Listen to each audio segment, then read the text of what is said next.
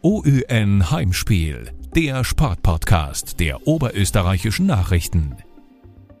Servus und herzlich willkommen bei Heimspiel, dem Sportpodcast der oberösterreichischen Nachrichten. Am Sonntag hat das lange Warten ein Ende, denn da beginnt das erste Spiel des ÖFB-Teams bei der Fußball-Europameisterschaft. Mein Name ist Markus Prinz und bei meinem Kollegen Florian Wurzinger ist die Euphorie fast noch größer. Fünf Jahre ist es schon wieder her, als gefühlt die halbe Nation in Frankreich war, um unsere Mannschaft zur Euro zu begleiten. Die Fanmeilen im ganzen Land waren voll, das Team spielte mitreißenden Fußball. Stopp, stopp, stopp, stopp, stopp. Es hat sich einiges verändert. Gut, die Euphorie ist in diesem Jahr vielleicht nicht ganz so groß. Das könnte jetzt einerseits daran liegen, dass das mit den vollen Fanmeilen heuer ein bisschen schwierig wird. Aber wenn ich mir die letzten Ergebnisse des Teams so anschaue, dann könnte das wahrscheinlich auch ein Mitgrund sein. Die waren zuletzt tatsächlich stark ausbaufähig. Man denke nur an das 0 zu 4 gegen Dänemark oder das 0 zu 0 gegen die Slowakei bei der Generalprobe am Sonntag. Wie fit ist die Nationalmannschaft also vor dem ersten EM-Spiel am Sonntag gegen Nordmazedonien? Das und mehr wollen wir jetzt analysieren und zwar mit niemand geringerem als OÜN-Sportredakteur Günther Meyerhofer. Herzlich willkommen. Hallo. Servus. Günther, bist du schon im EM-Fieber? Gar nicht. Gar nicht. Ähm, hat ein bisschen mit den Umständen zu tun. Äh, das eine ist, dass die Europameisterschaft ja dieses, in, dieses Mal ja erstens einmal um ein Jahr verschoben ist und andererseits ja nicht in einem Land alleine stattfindet. Ich glaube, das, das ist ein bisschen abträglich der Stimmung. Dazu kommt natürlich auch, dass die Vorfreude aus österreichischer Sicht nicht ganz besonders groß ist, im Gegensatz zur letzten Endrunde, wo ja die Gelegenheit hat, gehabt habe, beim ersten Spiel gegen Ungarn dabei zu sein in Bordeaux, aber wenn es dann nach hinten losgegangen ist, da war doch die Euphorie im Land eine ganz andere. Man hat viel erwartet von dem, von der österreichischen Nationalmannschaft. Es ist die erste Endrunde, an die ich mich erinnern kann, wo sie Österreich qualifiziert hat, bei der nicht die Euphorie groß da war. In Wahrheit äh, ist jetzt so, dass uns die Nationalmannschaft nur positiv überraschen kann, wenn man so einhört. Wie groß sind deine Hoffnungen, dass auf diese durchwachsene Generalprobe, diese durchwachsene Phase vor der EM doch eine Endrunde, eine erfolgreiche Endrunde folgt. Die Frage ist, wie definiert man Erfolg? Wir werden uns mit, davon gehe ich auf alle Fälle mal aus, für das Achtelfinale qualifizieren und das hat es noch nie gegeben. Das war der Teamchef Foda ist der Erste, der das dann schafft, dass das natürlich so ist, dass von den 24 ja nur acht nicht ins Achtelfinale aufsteigen. Das ist, steht wieder auf einem anderen Blatt. Aber am Ende wird da stehen und der Franco Foda werden wir uns das erste Mal fürs Achtelfinale qualifizieren. Wenn alles so läuft, wie man sich das vorstellt, auch wenn, wenn man weiß, dass Österreich nicht ganz das Potenzial ausspürt, das da ist. Auf das werden wir natürlich nur zu sprechen kommen. Wir wollen uns jetzt aber einmal den Hard Facts rund um die EM widmen, weil äh, es gibt natürlich auch Leute und ich glaube, da kann man uns teilweise sogar ein bisschen dazu zählen, wo die Europhorie noch nicht ganz so groß ist. Wo wird denn gespielt? Das ist in der Tat heuer ein bisschen unübersichtlich, weil es ja ein Kontinentalturnier ist mit elf verschiedenen Stadien quer durch Europa verteilt. Die Finalspiele sind im Wembley Stadion in London, also durchaus ein würdiger Rahmen. Dann gibt's aber auch Stadien wie zum Beispiel in Aserbaidschan, in Baku wird gespielt im Nationalstadion, in der Allianz Arena in München. Das Olympiastadion Rom wird das Eröffnungsspiel austragen. Dazu wird in Glasgow, St. Petersburg, Kopenhagen, Sevilla, Amsterdam und eben Bukarest gespielt, wo auch Österreich dabei sein wird und auch in Budapest, das einzige Stadion mit voller Zuschauerauslastung. Dort ist Corona offenbar nicht mehr das ganz große Thema. Da werden 68.000 Zuschauer bei den Spielen mit dabei sein. Na, das ist doch was. Das ist durchaus was. Mal schauen, wie sich das so ergibt. Andere Frage, wann wird denn gespielt? Ja, los geht's am Freitag mit dem Eröffnungsspiel Türkei gegen Italien. Das Spiel findet in Rom statt und die Türkei hat trotzdem ein Heimspiel. Äh, für Österreich geht's dann am Sonntag in Bukarest, wie erwähnt, gegen Nordmazedonien los. Sonntag, das ist der 13.06. Das nächste Spiel folgt am Donnerstag, den 17.06., wo Österreich auswärts in Amsterdam auf die Niederlande treffen wird. Und abschließend in der Gruppenphase das Duell mit der Ukraine, wieder in Bukarest am 21. Das ist der Montag. Die Achtelfinale werden am 6, vom 26. bis 29. Juni ausgespielt, die Viertelfinale am 2. und 3. Juli, am 6. und 7. Juli die Halbfinale und das große Finale im Wembley Stadion wird am Sonntag, den 11. Juli, also genau ein Monat nach der Eröffnung, ausgetragen. Noch ein kurzes Wort zum Modus, den haben wir eh schon ein bisschen besprochen. Wie 2016 in Frankreich ändert sich da also nichts. 24 Mannschaften sind dabei, 16 überstehen die Gruppenphase und kommen ins Achtelfinale. Das heißt, dass nur acht Mannschaften wirklich danach ausscheiden. Nur die Gruppenletzten und die zwei schlechtesten Gruppendritten scheiden dann nach der Vorrunde aus. Lieber Günther, ähm, kommen wir zur österreichischen Mannschaft. Mit welcher Aufstellung soll denn die am Sonntag spielen? Was ist deine persönliche Traumelf der österreichischen Mannschaft? Okay, wir, wir bleiben bei Bachmann im Tor. Ähm, hat bei den zwei Spielen hat er gezeigt, dass er die Nummer 1 Position wunderbar einnehmen kann.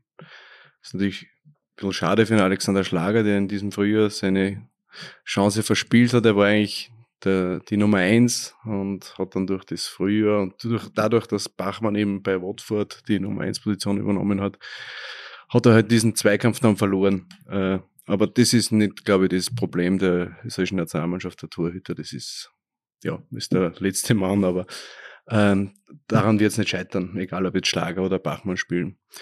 Ja, jetzt hätte ich natürlich, davor hätte ich gesagt, ich hätte gesagt, wir spielen mit einer Dreierkette in der Abwehr. Ähm, jetzt, kann man, jetzt kann man sich aussuchen, ob man auf der, als rechten Halbverteidiger den Alexander Dragovic oder den Stefan Brosch spielen lassen will. Das ist eine Geschmacksfrage.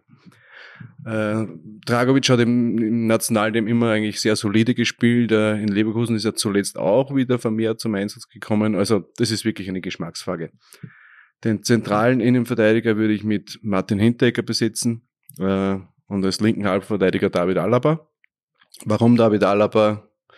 Äh, Alaba ist auf meiner Ansicht nach auf zwei Positionen richtig Weltklasse und das ist als, als linker Mann in einer Viererkette, also linker Innenverteidiger in einer Viererkette und ich glaube noch etwas besser als linker Mann in einer Dreierkette. Der rechte Flügelverteidiger wäre dann der Stefan Leiner, weil er einfach auf und ab marschiert, kann man von mir aus auch den Valentino Lazaro nehmen. Äh, auf links haben wir dann eine, leider eine Problemposition äh, als Flügelverteidiger. Äh, Andy Ulmer wäre, wäre ein logischer Kandidat, ähm, ist aber aus Salzburg die Viererkette mehr gewonnen und, und ich weiß auch nicht, ob er die große Dynamik im letzten Drittel bringen kann. Da haben wir aber keinen anderen. Eine Möglichkeit wäre nur noch den Valentino Lazaro auf die linke Seite zu stellen. Dort hat er auch in Mönchengladbach ein paar Mal gespielt und das ganz ordentlich, ähm, hat den Zug nach vorne, äh, weiß, worauf es ankommt als Flügelverteidiger, also ordentlich. So, und jetzt wird's interessant. Jetzt kommen wir zum Mittelfeld. Ähm, jetzt den Xaver Schlager will ich wegen seiner individualtaktischen Qualität äh, vor die Abwehr stellen. Die zweite Position kommt ein bisschen, glaube ich, auf den Gegner drauf an. Florian Grilic ist ein, ist ein großer Stratege, aber jetzt nicht der große Zweikämpfer. Und da ist dann die Wahl zwischen Grilic und Konrad Leimer, der eben rechtzeitig zur Europameisterschaft fit geworden ist, auch wenn vielleicht noch ein paar Prozent fehlen, aber er hat eine unglaubliche Dynamik und, und, und eine Aggressivität und eine Zweikampfstärke, die eben Grilic nicht hat. Dann wäre auf alle Fälle gesetzt der Dominik Baumgartner ähm, davor. Der Christoph. Und, ja, Entschuldigung. Dominik Baumgartner vom BRC, der Innenverteidiger, ist natürlich der Christoph Baumgartner. Äh, und dann Marcel Sabitzer ist auch klar. Und dann als Sturmspitze, ja, für mich wäre es eigentlich Sascha Kalajdzic wegen, seines, wegen seiner herausragenden Saison in, in Stuttgart und hat auch mit Touren bewiesen, dass er das kann. Dann haben wir Marco Arnautovic halt auf der Bank, dass der von der Bank etwas bewegen kann, hat man ja gesehen und ganz fit war er ja auch noch nicht. Also womöglich wäre das für die, für die erste Partie zumindest äh, eine gute Idee, dass der dann von der Bank kommt. Ähm, noch schöner wäre natürlich, wenn beide nebeneinander spielen können, könnten, aber wenn, wen soll ich dann aus der Startelf herausnehmen? Mir ist noch den Christoph Baumgartner. Ja, das wäre mein, meine Überlegung. Soweit wird es aber nicht kommen, weil ähm, wir werden mit sehr großer Wahrscheinlichkeit ein 4-2-3-1 spielen. Jetzt hast du angesprochen, ähm, Kalajdzic und Anatovic im Testspiel gegen die Slowakei hat sich der Teamchef bewusst dagegen entschieden, beide aufs Feld zu stellen und mit zwei echten Stürmern zu spielen. Ähm, wie stehst du zu dieser Entscheidung? Sollte man das probieren mit Kalajdzic und Anatovic oder ist es besser nur mit einem Stürmer und entweder oder? Vor allem, es ist ja dann probiert worden mit dem Herrn Gregoritsch und dem Herrn Anatovic nebeneinander. Warum macht er das nicht mit dem Kalajdzic? Das ist eine Frage, die ich nicht beantworten kann. Das muss man den Teamchef fragen. Ähm, warum Michael Gregoritsch überhaupt in diesem Kader ist, das muss man auch den Teamchef fragen. Also für mich hat er dort keine Berechtigung, äh, keine Einsätze, praktisch keine Einsätze bei Augsburg, keine Tore, ich glaube eins. Das ist für mich zu wenig. Äh, selbst wenn er beim deutschen Bundesligisten spielt, da wäre vielleicht die bessere Alternative der Adrian Grebic gewesen von Lorient. Hat auch nicht sehr viel gespielt, aber hat im Nationalteam die paar Einsätze, die er gehabt hat, hat er gezeigt, dass er Torgefahr auslösen kann und dass das Zusammenspiel mit seinen Nebenleuten eigentlich sehr gut funktioniert. Er hat sich jeweils sehr gut eingefügt. Die andere Variante wäre noch Ercan Kara gewesen, der im Frühjahr bisschen abgebaut hat, aber trotzdem hat einige Tore geschossen. In der Bundesliga, ich glaube 15 waren es. Ähm, das ist auf alle Fälle mehr als Gregoritsch gemacht hat. Ähm, warum er, warum die beiden nicht, warum er probiert hat, Gregoritsch und, und Anatovic nebeneinander zu spielen, wie gesagt, das ist eine Sache des Teamchefs. Zum Probieren mit Anatovic und Kalajdzic ist ein bisschen zu spät. Ähm, jetzt können wir nichts mehr probieren, jetzt müssen wir schauen, dass es funktioniert. Und nochmal, es wird sich am 4-2-3-1 nichts ändern. Was hat dazu, dazu geführt, dass Alex Schlager den Platz schlussendlich verloren hat? Waren es die Teamauftritte oder waren es, war es dieser Fehler gegen Rapid mit dem Lask? Was war es? Es spielt alles ein bisschen zusammen. Das, man muss ganz ehrlich sagen, und das weiß der Alex selber auch, dass das früher jetzt nicht das war, was er sich selber vorgestellt hat. Wie gesagt, er hat die die Pole Position gehabt, mehr oder weniger im Tor. Er hat das Einserlevel angehabt und hat es dann leider selbst wieder ausgezogen und das, da sind die Fehler beim Last dabei und dann sind eben die Fehler beim letzten Lehrgang der Nationalmannschaft dabei.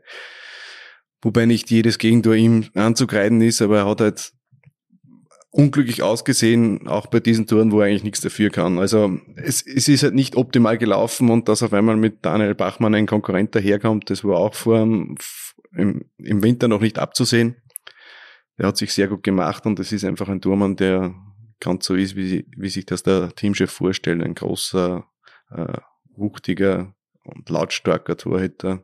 Alex ist auch lautstark, aber ähm, er hat, der Daniel Bachmann hat in diesem Frühjahr einfach gute Leistungen gezeigt, hat bei Watford kaum Tore kassiert und wenn du mit einem Verein in die Premier League aufsteigen kannst und dort tatsächlich ein Rückhalt bist, dann ist das schon ein großes Argument. Aber nochmal, die, am, am Torhüter wird's, wird's, wird der Erfolg der Nationalmannschaft nicht scheitern. Du hast vorher mehrmals erwähnt, dass äh, sich am 4-2-3-1-System nichts ändern wird, dass wir mit diesem System gegen Nordmazedonien starten werden.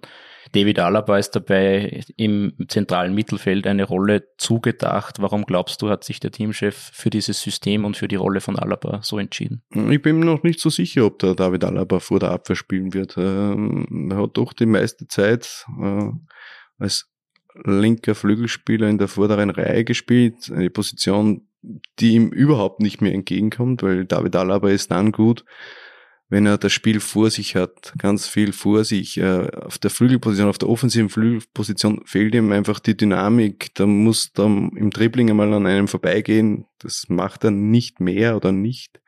Äh, spielt oft mit dem Rücken zum Tor. Das ist auch nicht seine große Stärke. Ähm, da fehlt einfach das Tempo und die Dynamik. Dort strahlt er für mich nichts aus. Ähm, vor der Abwehr kann er gut spielen und es hat gegen, gegen die Slowakei phasenweise hat das ganz interessant ausgesehen. Da ist er immer im Spielaufbau links neben die Innenverteidiger abgekippt, ist eben im, von Roman Melich auch äh, erwähnt worden. Ähm, das ist eigentlich ein, ein relativ guter Ansatz. Ähm, dort, dort hat er eben das Spiel vor sich und dort kann er Pässe spielen. Das kann er gut. Da kann er Lücken zulaufen, wenn der Ball verloren geht. Die, die, die Spielintelligenz hat er. Ähm, aber ich glaube, dass man vor der Abwehr bessere haben. Ja, und Gegenfrage, fehlt seine Position dann nicht vorn als Anspielstation? Na, eben, weil er mit dem Rücken zum Tor nicht, nicht stark genug ist. Das hat er nicht seine Qualitäten. Ich glaube nicht, dass er uns, dass er der österreichischen Nationalmannschaft hilft, je weiter er vorne spielt. Für mich ist genau das Gegenteil der Fall. David Alaba ist dann gut, wenn er ganz weit hinten spielt, möglichst in der letzten Reihe. Äh, man kann ihn auch probieren als, als, als linker Verteidiger, die Position, die er jahrelang gespielt hat, vor Flick bei, bei den Bayern.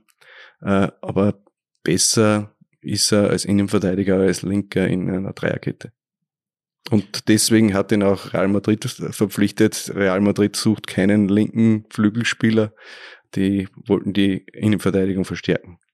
Das heißt, du, du siehst ihn auch in Madrid dann eher in der Defensivposition und nicht am Flügel. Ich sehe ihn in der letzten Reihe, ja. Jetzt ist es so, dass im Team fast alle Spieler von ihren Clubs ein hohes Pressing gewohnt sind. Franco Foda muss sich aber oft den Vorwurf gefallen lassen, gerne zu abwartend äh, spielen zu lassen und die Spieler irgendwo ihrer eigenen Stärke zu berauben. Ist diese Kritik deiner Meinung nach berechtigt? Es ist meiner Meinung nach so, dass das Pressing an und für sich nicht das große Problem ist. Wir haben auch gegen die Slowakei und gegen England einige gute Pressing-Momente gehabt. Äh, die Pressing-Formation ist wie bei Salzburg aufgebaut mit 4, 2, 2, 2. Ähm, zwei Spieler laufen vorne an und dann wird eben darauf reagiert. Das ist nicht das große Problem. Und wenn man sich die Statistik ansieht, da gibt es eine sehr interessante, dass Österreich jene Mannschaft ist, die die wenigsten Pässe, die, die Nationalmannschaft in Europa ist, die die wenigsten Pässe der, der ballführenden Mannschaft zulässt in der gegnerischen Hälfte. Also da sind wir europaweit Nummer eins. Es wird natürlich immer kritisiert, dass Österreich nicht dieses brutale Pressing spielt und das ist ja richtig so. Aber im Vergleich zu den anderen Nationalmannschaften spielen wir eigentlich ein, ein, ein hohes Pressing. Das Problem ist an und für sich nicht das Pressing, das Problem ist das Gegenpressing. Also wie verhalte ich mich, wenn, wenn ein Ballverlust passiert? Und da haben wir eben große Schwächen. Da, das sind ein paar, die es von ihren Vereinen gewohnt sind, die äh, gleich draufpressen. Und ein paar lassen sie dann eben vom Sicherheitsgedanken vielleicht des Teamchefs ein bisschen infizieren und, und ziehen sich zurück. Und sobald das nicht, sobald das Gegenpressing nicht als eine funktioniert, dann läuft man in Konter. Und so hat man es zum Beispiel gegen Dänemark, Dänemark hat das brutal aufgezeigt. Andi, warum? Anti, warum? Ja, es gibt natürlich auch in der Nationalmannschaft äh, Phasen, da ist, da ist Gegenpressing je nach Spielstand ja gar nicht notwendig. Also ich kann schon verstehen, dass man manchmal auf Ballsicherung aus ist, also auf, auf Sicherheit aus ist. Das ist nicht das große Problem. Äh, es war halt nur in diesem Fall, Andi Ulmer ist halt das gewohnt von Salzburg und geht auf jeden Ball drauf. Und dann ist halt das Problem, wenn der Hintermann vom Andi Ulmer nicht genau das macht, was, was Andi Ulmer vorhat, dann entstehen Lücken. Und das wollte der Teamchef in diesem Fall verhindern. Und diese Lücken haben sich ja auch im Spiel gegen die Slowakei dann schlussendlich aufgetan und zu guten Chancen der Slowaken geführt. Ja, man muss aber sagen, dass die Slowaken grundsätzlich, ich war sehr überrascht über die, die, die Spielweise der Slowaken, die eigentlich grundsätzlich nicht so eingestellt sind, dass sie sich zurückziehen, so wie sie es gegen Österreich getan haben. Die wollen eigentlich mit dem Ball spielen, haben sie nicht getan. Das war halt überraschend für mich. Ähm, so ist halt ein Spiel zustande gekommen, das uns dann überhaupt nicht liegt. Eine letzte provokante Frage vor, bevor wir uns der Europameisterschaft wirklich dann widmen.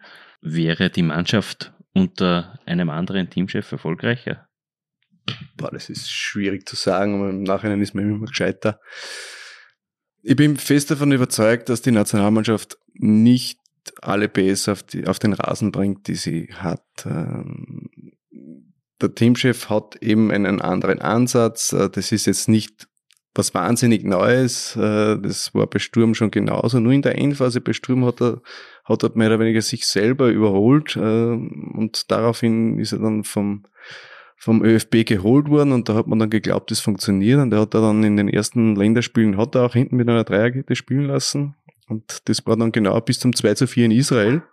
Seit damals ist die Dreierkette verschwunden, wobei ich immer noch glaube, dass das unsere beste, beste Aufstellung wäre, unsere beste Formation wäre, weil uns auch in der Offensive, wenn man ehrlich ist, die Flügelspieler fehlen. Der Christoph Baumgartner fühlt sich in, in der Mitte wohler als am linken Flügel. Er kann da zwar am linken Flügel hat er wahnsinnig gute Durchbruchsmomente, kann im Dribbling vieles lösen, aber er fühlt sich eigentlich zentral wohler, weil er da zwei Seiten hat, auf die er, auf die er marschieren kann.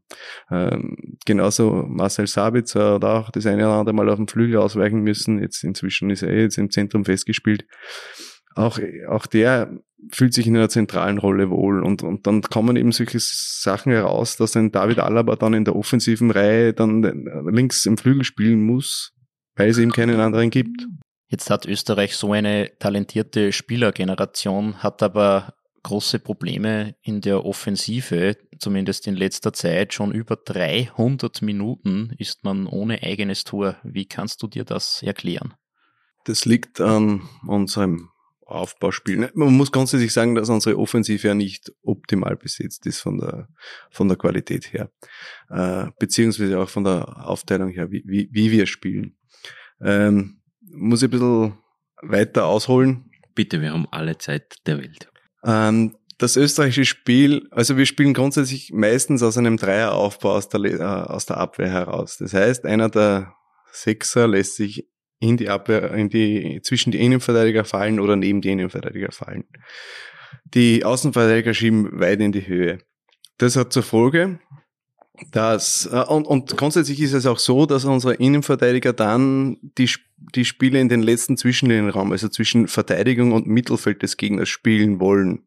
Äh, besonders Hinteregger kann das ausgezeichnet. Äh, das sind die scharfen Pässe durch die Linien, wo man gleich mehrere Gegenspieler aus dem Spiel nimmt. Äh, und in diesem Raum sind die jetzt sehr gut vertreten. Also da sind, da, da, da ist da passt eigentlich sehr vieles. Nur ist es halt schwierig, dort den Ball hinzubekommen, weil immer wieder Füße dazwischen sind. Und der Gegner ist auch nicht ganz dumm. Das Problem ist, dadurch, dass der, das ein Sechser neben oder zwischen die Innenverteidiger abkippt, ist in, in dem Raum zwischen äh, Sturm und Mittelfeld des Gegners ist nur mehr einer. Das ist der zweite Sechser der ist dann praktisch nicht anspielbar, weil er von irgendwem sicher im Deckungsschatten ist. Jetzt geht automatisch nur mehr dieses vertikale Spiel in den, in den nächsten Zwischenlinienraum. Wenn man in diesen, in diesen ersten Zwischenlinienraum, wenn man da mehr Leute hineinbringen könnte, äh, dadurch, dass der zweite Sechser nicht abkippt, dann könnte man das Spiel über Etappen entwickeln so ist das Ziel immer, dass man gleich in den letzten zwischen den Linienraum kommt. Und, und das ist eben ein schwieriger Pass und der geht eben nicht immer auf und dann kommt auch mit einer Schärfe daher, dass das für die Vorden auch nicht so einfach ist zu verarbeiten und daran krankt eigentlich unser Spiel, dass wir äh, im, im, im ersten Zwischenlinienraum nicht gut besetzt sind. Und dann bleiben dann nur mehr Spiel, äh, Pässe auf die Flügel und, und, und bis, zum, bis wir dann nach vorne kommen, da fehlt dann das Tempo, äh, dann haben wir wieder nicht die idealen Flügelspieler vorne. Also das, da ist es schwierig. Das heißt, es fehlt auch ein Stück weit der Mut zum riskanten Pass. Na, der Mut zum riskanten Pass, der, der geht mehr oder weniger von den Innenverteidigern aus. Und wir haben ja auch sehr aufbaustarke Innenverteidiger. Also Martin Hinteregger, wenn er etwas sehr gut kann, ist das dieser Laserpass da in, in, vor die letzte Linie. Der, das macht er sehr gut. Äh, aber wir haben eben keine Optionen, das Spiel gemächlich, langsam und in, in, Etappen nach vorne aufzubauen. Bei uns geht nur ein Pass durch, weil wir auch kaum, äh, obwohl wir einen Zwei-Meter-Stürmer inzwischen vorne haben, weil wir eben kaum auch äh, hohe Bälle spielen. Das wäre auch eine Variante. Ich glaube, dass der Sascha Kalajdzic mit dem Rücken zum Tor äh, sehr gut anspielbar wäre und dann auf die nachrückenden Mittelfeldspieler ablegen könnte. Aber diese Option sehe ich praktisch gar nicht bei Österreich. Ist mir schon klar, dass man das mit Marko Anatovic eher nicht spielen wird. Ist zwar auch groß und hat in England gelernt. Aber der bessere Kopfballspieler und der bessere Zielspieler ist der Sascha Kalajdzic. Aber dieses Mittel wenden wir überhaupt nicht an. Ja, und vor allem, wenn der erste Zwischenlinienraum nicht besetzt ist, fehlt ja dann trotzdem die Flexibilität im Aufbau. Es fehlt dann sehr vieles. Es fehlt dann nämlich auch bei einem Ballverlust, fehlt dann auch, dass man dort diesen Raum sichert. Äh, da fehlt dann jemand. Und dann wird es ihm schwierig. Hm. Und darum ist Österreich auch im Gegenpressing, äh, da, da kommt dann die Schwäche im Gegenpressing dazu und dadurch ist Österreich im Konter so anfällig. Schauen wir mal, welche Gegner diese Anfälligkeiten eventuell ausnützen könnten. Ja, wir beginnen mit Nordmazedonien. Kannst du, hast, du hast da ein bisschen was zusammengesucht. Nordmazedonien ist so ziemlich das unbeschriebene Blatt, auch bei dieser Europameisterschaft. Erste Teilnahme überhaupt und gleich der Auftaktgegner der österreichischen Mannschaft am Sonntag in Bukarest am 13. Juni. Die haben nicht wirklich die bekannten Spieler. Goran Pandev fällt mir da ein, der bei Inter Mailand und Lazio in der Serie A beispielsweise aktiv war. Aber ich glaube, man darf nicht den Fehler machen, Günther, die Mannschaft zu unterschätzen. Die haben in der WM-Qualifikation unter anderem in Deutschland aufzeigen und sogar gewinnen können. Ich, ich glaube, dass Österreich überhaupt nicht in der Lage ist, irgendjemand zu unterschätzen. Äh, sagt jetzt immer leicht. Äh, aber nur Mazedonien ist auch äh, von der Qualität her logischerweise hinter Österreich einzureihen. Trotzdem funktioniert die Mannschaft an und für sich sehr gut. Sie, ist, sie stehen mit einer Fünferkette hinten, wobei es da gewisse Probleme gibt bei Übergaben. Äh, ist nicht ganz sauber, wie sie, wie sie hinten spielen. Ähm, das Gefährliche, und das ist das, äh, ist, ist im Goran Pandev, äh, Mazedonien, nur Mazedonien weiß zu kontern. Das ist aber sehr unorthodoxe Konter eigentlich. Da ist nicht so sehr auf, auf Geschwindigkeit ausgerichtet, sondern Goran Pandev wird gesucht und der hat dann eine gute Idee. Und, und die schnellen Spieler dann vorne äh, müssen dann das lösen. Sie eigentlich sie sind defensiv aufgestellt, aber eigentlich offensiv gar nicht, gar nicht so schlecht. Pandev muss ihm den Unterschied ausmachen, ob er das in einem Turnier, wo drei Spieler innerhalb von einer Woche sind, äh, ob er das auf diesem Niveau dann halten kann. Der ist ja auch schon, glaube ich, 37 oder in diese Richtung. Ähm, da wird, ist, ist halt das Unangenehme, dass man Barcelona gleich als erstes Spiel hat und das ist im Wahrheit das Schnittspiel für Österreich. Wenn du ins Achtelfinale einziehen willst, ist einmal ein Sieg notwendig, würde ich fast sagen. Und vor allem im ersten Spiel wird Goran Pandev noch unverbraucht sein. Wird unverbraucht sein, aber grundsätzlich sollte man den im Griff haben. Äh, es ist, seine besten Zeiten sind auch schon ein paar Jahre her. Seine Serie A-Zeiten sind, äh, sind schon ewig her. Äh, spielt zwar immer noch beim FC Genua, äh, aber im Top-Club ist das halt auch keiner mehr. Ohne jetzt auf den Zettel zu schauen, welche Spieler hast du sonst auf der Rechnung außer Pandev? Also vom Namen her kenne ich relativ wenige, also Begriff sind mir alle e-, einer, aber so richtig was vorstellen kann ich mir unter Elmas von Napoli etwas. Ähm, er ist der Achter, womöglich der spielstärkste Spieler der Nordmazedonier. Äh, bei Napoli eigentlich ein Stammspieler, äh, junger, junger Spieler, dynamischer Spieler. Ähm, sonst, sonst ist eigentlich sehr viel, mm, naja, Kampfkraft im Spiel, äh, sehr viel äh, Wucht, ähm, wenig technische Fähigkeiten. Ähm, nochmal, Nordmazedonien ist von der Einzelspielerqualität klar unter Österreich anzusiedeln. Aber das Kollektiv ist eigentlich sehr gut. Also relativ gut. Sehr gut. Auch weit entfernt, aber gut. Welche Spieler kennst du denn von Holland? Na. Einige.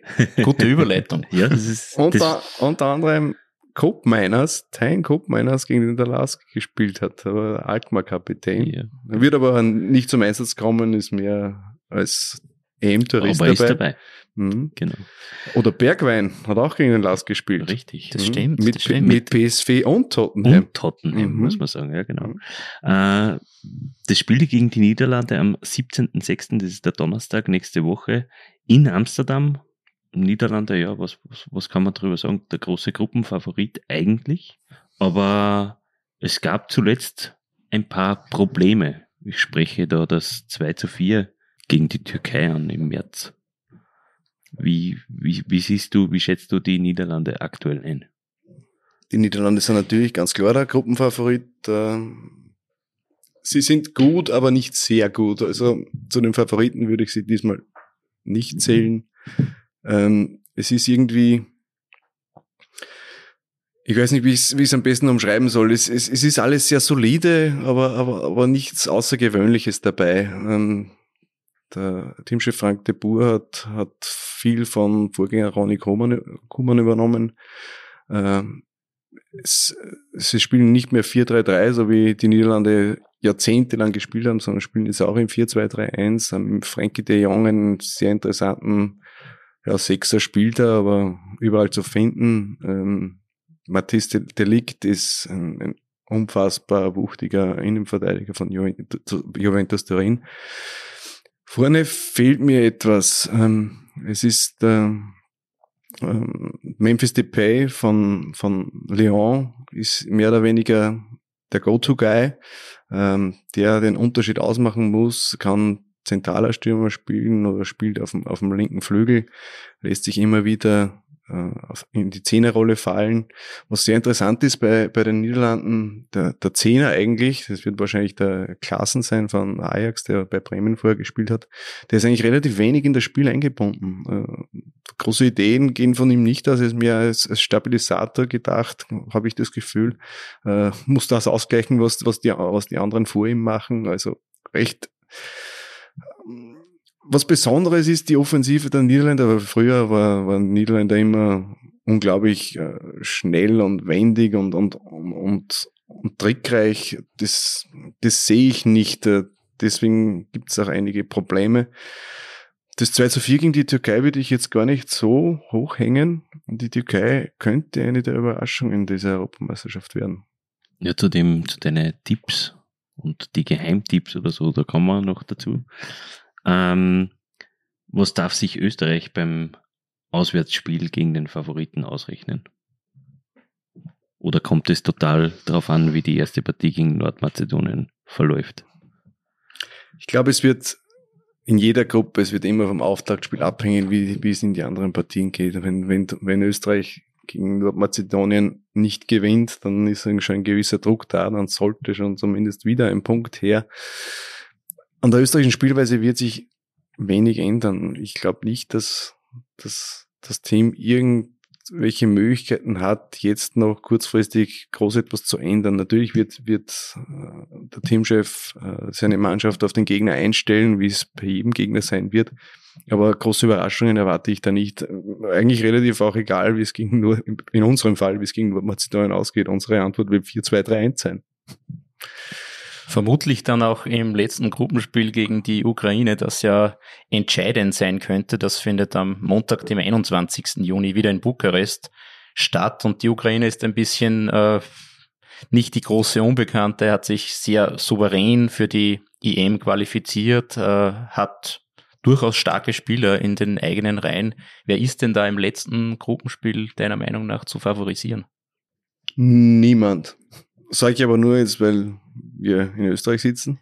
Ähm, die Ukraine ist eine zweite Mannschaft, von der ich eigentlich, der ich eine, der ich eine Überraschung zutraue.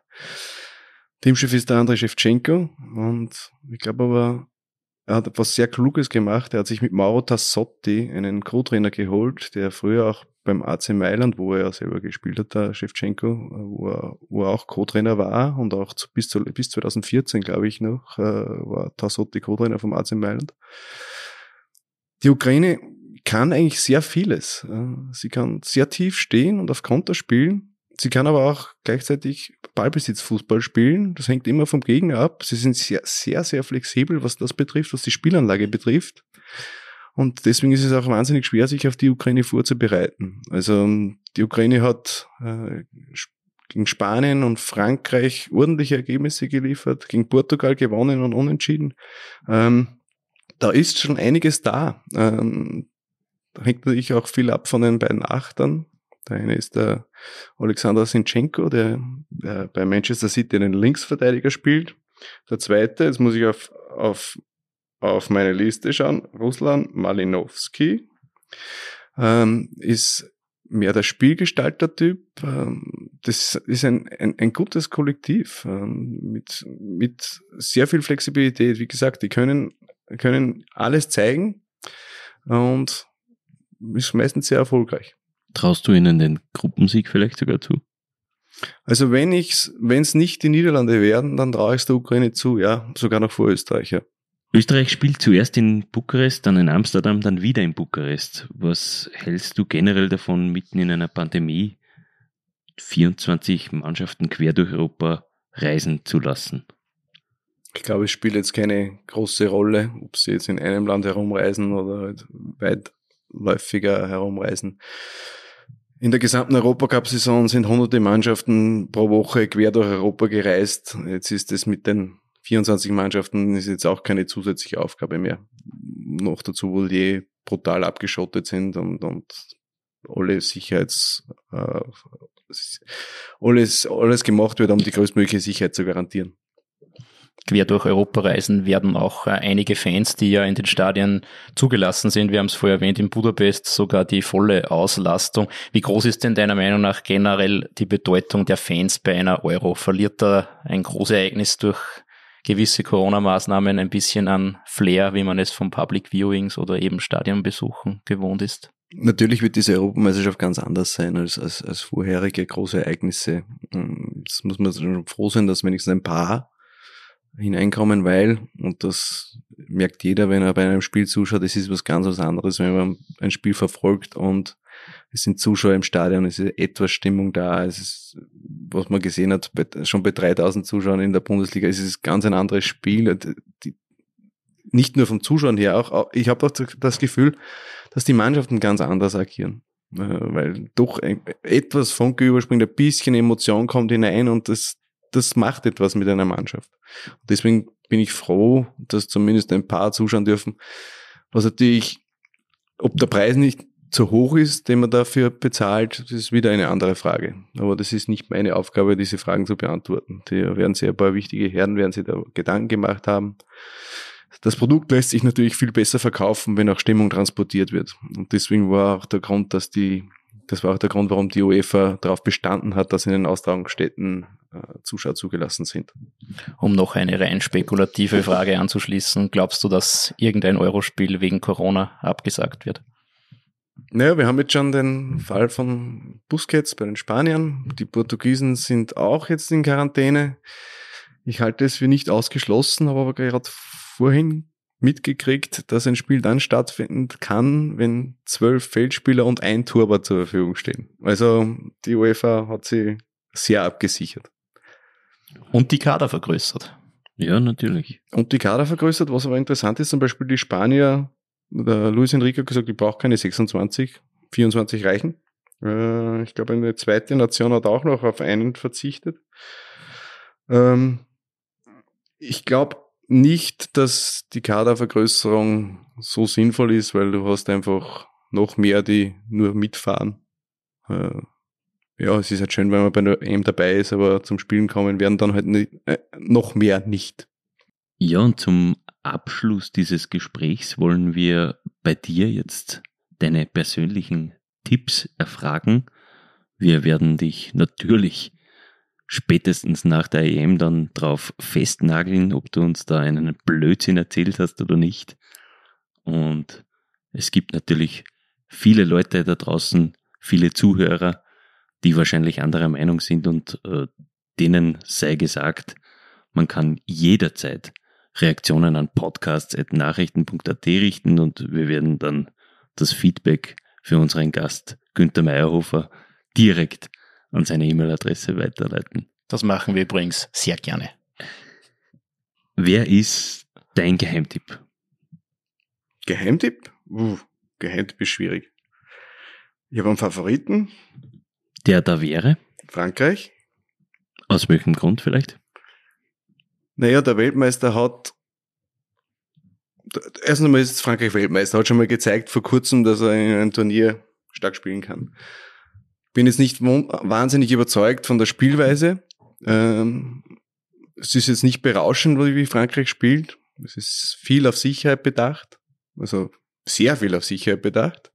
Aber es macht ihm die Qualität der Einzelspieler aus. Und ich glaube, Frankreich hat im 26-Mann-Kader die größte Qualität äh, und kann auch Ausfälle äh, abfangen und kann mit einer anderen Aufstellung wieder so stark sein, aber andere Akzente setzen. Also da sind so viele starke Spieler drin. Äh, und noch, jetzt kommt auch Karim Benzema dazu, der im, im Sturm, also begnadigt wurde mehr oder weniger, hat er jahrelang nicht im Nationalteam spielen dürfen. Äh, der hat noch eine Qualität dazu. Also für mich ist Frankreich der Top-Favorit, hat natürlich aber auch eine wahnsinnig starke Gruppe mit Portugal, Deutschland und den Ungarn. Aber wir haben in die Podcasts bisher immer gefragt, äh, wer der Europameistertipp ist und ich glaube, Frankreich ist am öftesten gefallen. Belgien, England und Nordmazedonien. Nordmazedonien die bisherigen ja. Europameistertipps. Wobei man sagen muss, das war ein Eishockeyspieler, der getippt hat, Nordmazedonien. Also, ja. Fra Frankreich ist natürlich auch der, der, logische Tipp, wenn man sich die Kader ansieht. Also in fast allen Top-Clubs Top spielen Franzosen tragende Rollen. Der Titelverteidiger ist Portugal und das klingt vielleicht ein bisschen komisch, aber Portugal ist noch besser als bei der letzten Europameisterschaft. Die ist zwar schon fünf Jahre vorbei, aber noch besser. Cristiano Ronaldo ist immer noch da. Wenn auch vielleicht nicht mehr ganz, ganz so stark, immer noch sehr stark, aber nicht ganz so stark. Aber es hängt nicht mehr an ihm allein, so wie bei der letzten Europameisterschaft.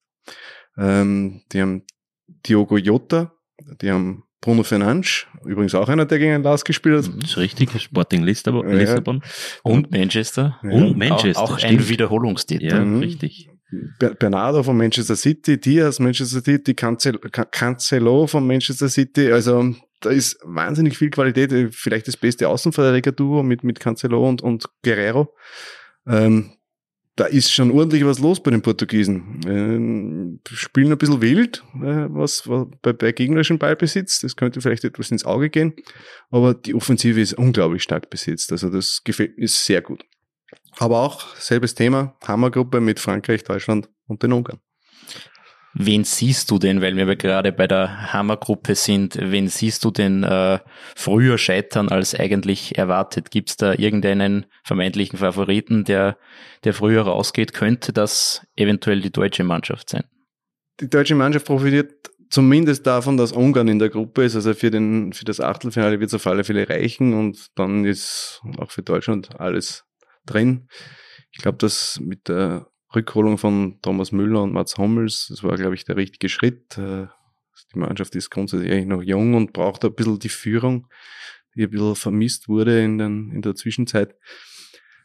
Ich glaube auch, dass Deutschland eine, eine gute Rolle spielen wird. Äh, Ob es zum Titel reicht, das glaube ich eher nicht.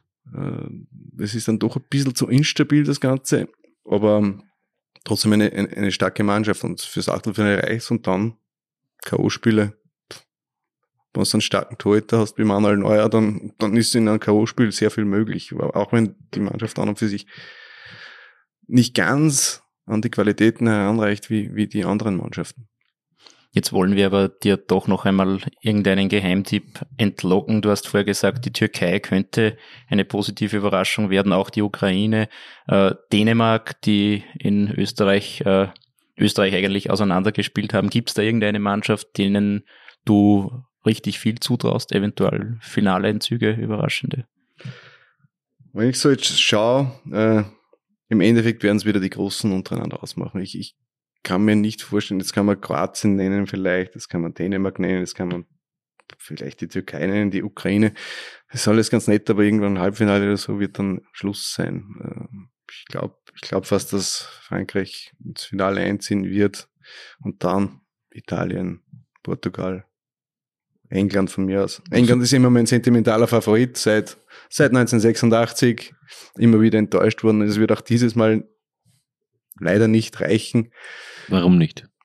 Naja, England ist eine unglaublich junge Mannschaft, also sagen wir so, international nicht so erfahren und das kommt ihm dann bei so, bei so einem Turnier, kommt dann ihm groß zur Geltung. Die, die Qualität ist, ist, ist, ist stark, ähm, wobei das Ballbesitzspiel jetzt nicht ganz so aufregend ist, das hat man auch gegen Österreich gesehen.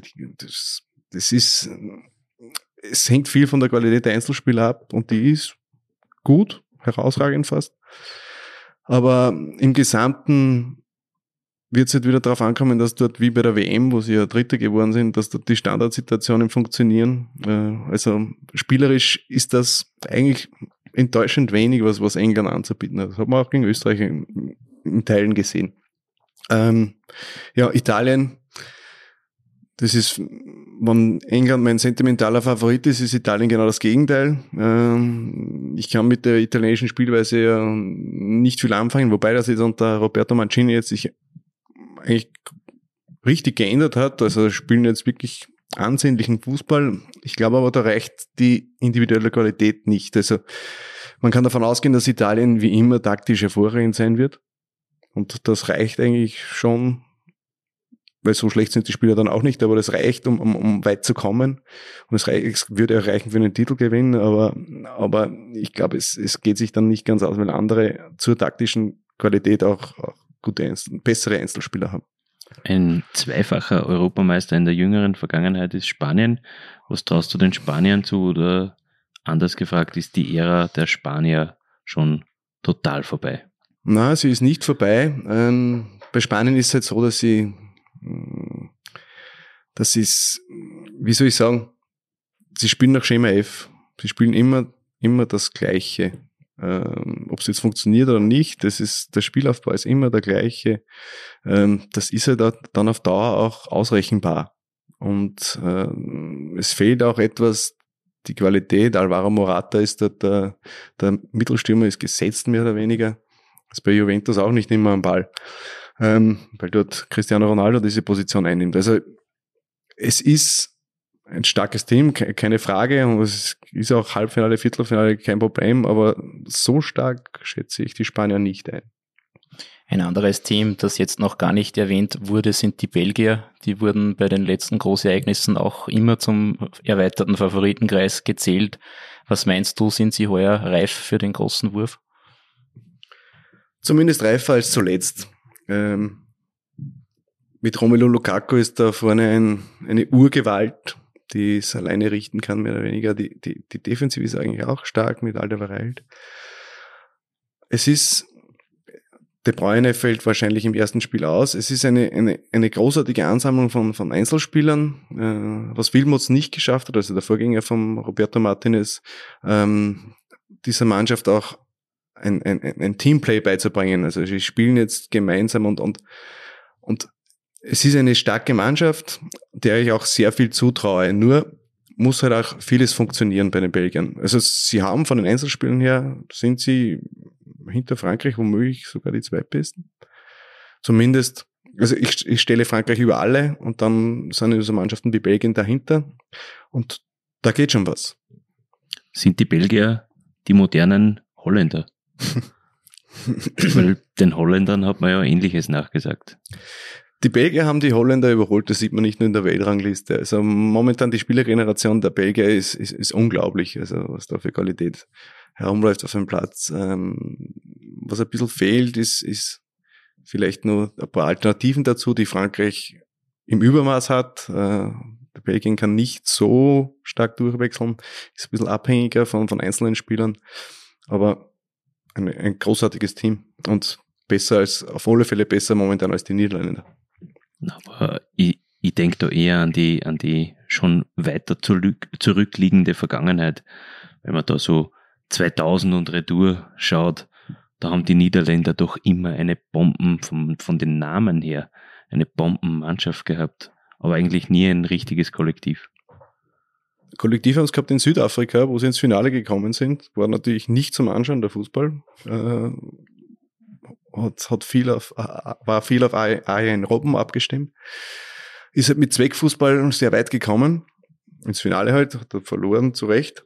Ähm, ich glaube, die Niederländer haben, haben, denen fehlt jetzt eine, eine gute Generation. Der Daily Blind zum Beispiel spielt linker Innenverteidiger, ist auch schon ewig dabei, dass da nichts Besseres kommt. Natürlich haben es mit Delict und, und äh, De Jong starke Spieler, aber, aber Memphis Depay spielt bei Lyon, das ist ein, ein Champions League Club, aber nicht jetzt der Top Club. Äh, links in der linken Verteidigung spielt einer, der spielt bei Alkmaar. Äh, hat gegen Lass gespielt übrigens. ähm, es ist jetzt nichts Überragendes mehr. Haben, haben, schon, haben schon qualitätsvolle Spieler, vor allen Dingen junge Spieler ähm, dabei, äh, die aber noch brauchen, die sich erst in, in Top-Ligen durchsetzen müssen. Ja, das Vinaldum ist natürlich auch so einer, der bei Liverpool eine ganz starke Rolle spielt, ist natürlich auch bei den Niederländern gesetzt. Aber es, es, es, es, es fehlt rund um die Spitzenspieler, fehlt irgendwie die zweite Reihe, die, die da stark nachschiebt. Ein Fun Fact zu den Niederländern, die haben bei einer Europameisterschaft zuletzt im Jahr 2008 in, der, in Österreich und der Schweiz ein Match gewonnen. Also das wird sich vermutlich dann doch heuer ändern, aber mal schauen. Es, es, es, fängt, es fängt ja schon beim, beim Torwart an. Das ist jetzt entweder Stekelenburg, äh, die Nummer eins, der ist 38 Jahre inzwischen, war bei Ajax Ersatztorhüter und hat dann nur gespielt, weil Onana wegen der Dopingsperre ausfällt. Und der zwei ist der Tim Krull oder, oder eben der Einser, das, das ist noch nicht entschieden. Äh, spielt bei, spielt in England, ist auch jetzt kein überragender Torhüter, ist ein solider Torhüter, aber das, das war schon. Ich hätte noch deine Einschätzung gern gehabt zu Kroatien, WM-Finalist. Also muss man die am Titel haben. Kroatien sucht, sucht noch ein bisschen nach der Formation. Das ist noch nicht, äh, der Teamchef weiß auch nicht ganz, oder habe ich das Gefühl, dass der Teamchef noch nicht ganz weiß, wie er seine Einzelspieler formieren soll. Es ist ganz klar, dass der Brozovic von Inter der spielt, es ist klar, dass der Modric spielt, es ist klar, dass Perisic spielt. Dann wird es aber schwierig. Es ist der Mandzukic, der bei, bei der WM ein, ein ganz wichtiger Spieler war, ist nicht mehr dabei und diese Lücke kann man nicht ganz schließen. Kramaric hat zwar in der deutschen Bundesliga äh, sehr viele Tore geschossen, ist aber ganz ein anderer Spielertyp. Und der Talib Talic hat schon, äh, Zlatko Talic hat schon viel probiert jetzt in den vergangenen Monaten, aber so richtig sein System hat er noch nicht gefunden. Ein weiterer EM-Halbfinalist ist Wales. Was traust du denen zu? Nicht mehr das Halbfinale. ist aber ein Sicherheitstipp. Ist, ich glaube, da lehne ich mich nicht weit aus dem Fenster, wenn ich sage, dass die Waliser diesmal nicht so sehr zu den Favoriten zählen werden. In Breit ist es die gleiche Mannschaft und sie spielt einen, einen ganz einen ähnlichen Stil wieder. Ähm, vielleicht wird sich Gareth Bale wieder aufschwingen wie zuletzt. Äh, dann dann, er, er muss halt den Unterschied ausmachen. Äh, Ellen und Ramsey werden dahinter wieder laufen, laufen, laufen. Äh, die Abwehr ist rustikal und, und, und kompromisslos. Ja, und dann wird er gekontert. Ja, aber im Prinzip müssen die Waliser eigentlich erst einmal die Gruppenphase überstehen, weil mit Italien, Türkei und der Schweiz hat man durchaus ernstzunehmende Gegner. Nicht nur ernstzunehmende Gegner, sondern auch bessere, meiner Meinung nach. Also auch die Schweiz. Auch die Schweiz. Auch die Schweiz, die, die Schweizer haben auch das Zeug für ein Viertelfinale, vielleicht sogar für ne, ein Viertelfinale ist, ist, ist, ist schon ordentlich. Ähm, haben eine sehr gute Spielergeneration mit, mit vielen Legionären in Deutschland. Ähm, spielen jetzt auch mit, mit, mit Dreierkette hinten. Also das passt schon sehr gut, weil mir Petkovic leistet, leistet eine gute Arbeit, auch wenn er in seiner Heimat nicht, also nicht in, in der Schweiz nicht besonders geliebt wird. Wer heuer nicht dabei ist, sind die Isländer, die ja letztes Mal durchaus für Stimmung gesorgt haben. Dafür sind die Finnen erstmals mhm. dabei. Was traust du denen zu? Ist da eine ähnliche Überraschung wie damals bei Island drinnen? Die, Finnland, die Finnen fahren nach drei Spielen wieder nach Hause, da lege ich mich fest. Ähm, es reicht nicht einfach nur mm, zu mauern, was, was sie jetzt auch auf Fünferkette jetzt umgestellt in der Defensive äh, während in der, in der Qualifikation war es noch 4-4-2, jetzt mit Fünferkette hinten und alleine hoffen auf Timo Pukki, der mit Novic abgestiegen ist, sang und klanglos. Das wird nicht reichen und äh, da schätze ich Belgien, Dänemark und Russland stärker ein. Also das wird sich meiner Meinung nach nicht ausgehen. So, über wen haben wir noch nicht gesprochen? Die Schweden sind ein ganz harter Brocken. Die Schweden sind ein ganz harter Brocken und wären mit Slatan Ibrahimovic sehr interessant geworden. So ist eher wenig interessant. Äh, 4-4-2, ja, Ende. Schematisch, defensiv, diszipliniert, offensiv, ideenlos. Hat sie aber bei der letzten Weltmeisterschaft bis ins Viertelfinale gebracht, immerhin. Mhm. Ja, es reicht ihm, wenn man gut verteidigen kann und vorne auf den lieben Gott hofft. Wenn du auch auf den äh, lieben Gott hoffen müsstest bei deinen Tippkünsten und dich jetzt festlegen musst, Dein Europameister ist Frankreich. Frankreich. Aber es wird hm. so nicht kommen. Es wird so nicht kommen, weil meine Tipps sind umsonst und gratis. Dann schießen wir gleich noch eine Frage nach. Wie weit kommt denn das österreichische Team? Also Achtelfinale ist Pflicht. Also alles unter Achtelfinale ist eine brutale Enttäuschung. Äh, und dann Viertelfinale vielleicht. Kommt, eben, kommt auf den Gegner drauf an. Äh, ich glaube, ich, ich glaube, dass das Achtelfinale muss das Ziel sein und das ist auch nicht nur realistisch, das, ich glaube, dafür kein Weg vorbei. Alles andere wäre ein großer Misserfolg.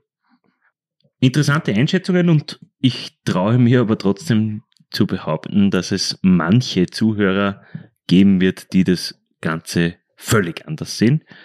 Und das ist auch gut so. Na, liebe 8,8 Millionen Teamchefs haben wir mittlerweile ungefähr so in dieser Zahl. Das ist jetzt eine gute Nachricht für euch. Ihr könnt beim OÜN EM Tippspiel beweisen, dass ihr die einzig wahren Fußballexperten seid. Und zwar auf nachrichten.at slash Tippspiel. Da warten tolle Preise auf die Sieger. Flo, was kann man denn da gewinnen? Auf den Sieger wartet ein Weber-Grill im Wert von über 1500 Euro. Dazu gibt's einen Fernseher, Österreich-Trikots und mehrere Kisten Bier zu gewinnen. Ja, also da ist Mitmachen wirklich Pflicht. Genauso wie die EM-Beilage der oberösterreichischen Nachrichten. Günther, wie, wie läuft das ab? Wann erscheint ihr das erste Mal und wie regelmäßig kommt das dann? Ab Mittwoch wird die EM-Beilage starten. Das ist ein eigenes Buch mit sechs Seiten. Da gibt's alles, was man wissen muss. Nicht nur Zahlen und Namen, sondern auch logischerweise die Geschichten dahinter und logischerweise auch mit besonderem Fokus auf das österreichische Nationalteam, die, das von Harald Bartel begleitet wird. Und das ist dann täglich in den oberösterreichischen Nachrichten. Bis zum Finale. Super.